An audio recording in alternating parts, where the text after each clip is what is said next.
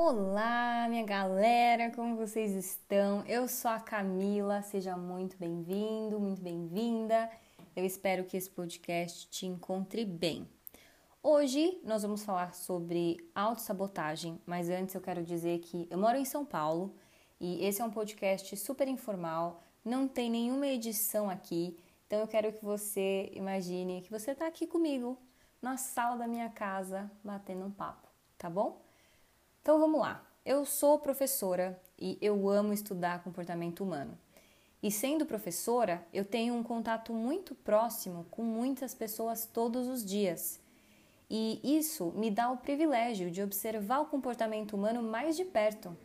E o que eu percebo é que muitas vezes estamos ali, né, com a faca e o queijo na mão para realizar o que a gente precisa, o que a gente quer. E o que, que acontece? A gente não realiza.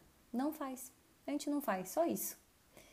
Bom, vou dar um exemplo aqui de quando isso acontece. No caso de aprender um idioma novo, né? A gente começa a faltar, não estuda o quanto deveria, o quanto gostaria, ou então a gente coloca muitas outras coisas na frente daquele objetivo.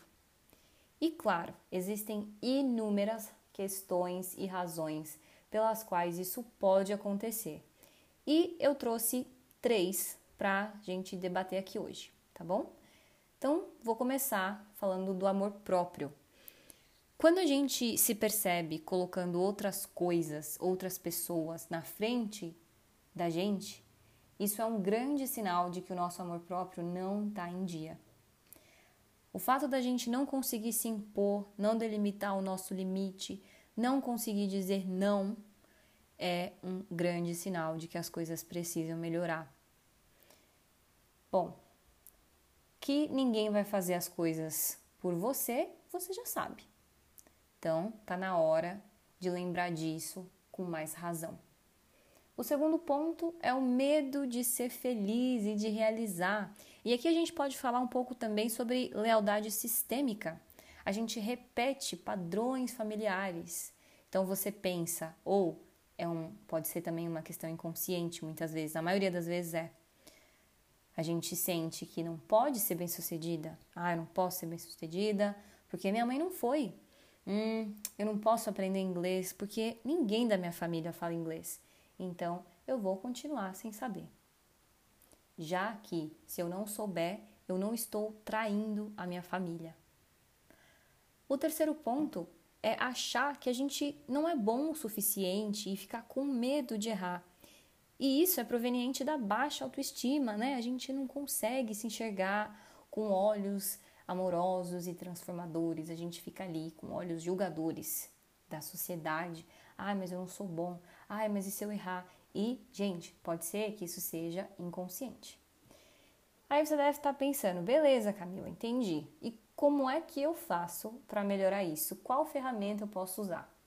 Claro que a terapia é a primeira, né? É a que vai te dar todas as respostas que você precisa de uma maneira bem profunda. Mas eu vou propor aqui uma ferramenta que vai corroborar, que vai ajudar, junto com a sua terapia, a fazer com que você entenda melhor, que você identifique, porque identificar é o primeiro passo para melhorar. Então vamos lá, você vai colocar lá o problema que você tem. Você vai escrever o que você não quer fazer, como por exemplo, estudar. Você vai escrever assim: Eu não quero estudar. E aí você vai cavar isso aí que você acabou de escrever. Você vai pegar cinco porquês. Então, por exemplo, eu não quero estudar porque estou cansada. E aí você vai se perguntar: por que estou cansada? E vai responder, por exemplo, eu estou cansada porque tenho trabalhado mais do que o meu corpo aguenta. Por que tenho trabalhado mais? Porque preciso pagar tal e tal conta. E dessa forma você vai chegar à raiz do seu problema, tá?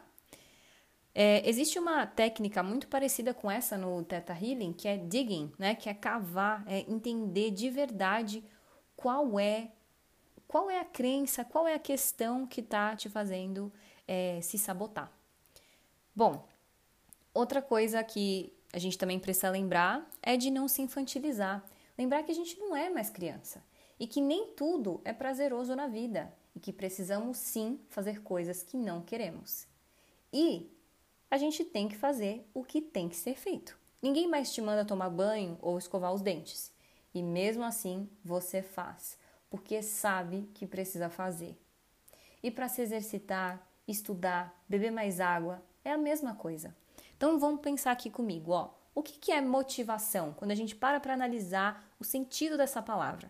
É o motivo que te leva à ação. E nem sempre a gente acha esse motivo para agir. Então é aí que entra a disciplina. Coloque metas e haja pela disciplina. Quando a motivação não existir, a disciplina precisa estar lá. Tá bom? Eu agradeço muito por você ter me escutado. Que bom falar com você. E se você quiser dar um feedback para esse podcast, quiser conversar comigo sobre qualquer assunto, você me encontra no Instagram, que é Olar Camila. O-L-A-R Camila. Então, ótima semana e a gente se vê semana que vem. Até!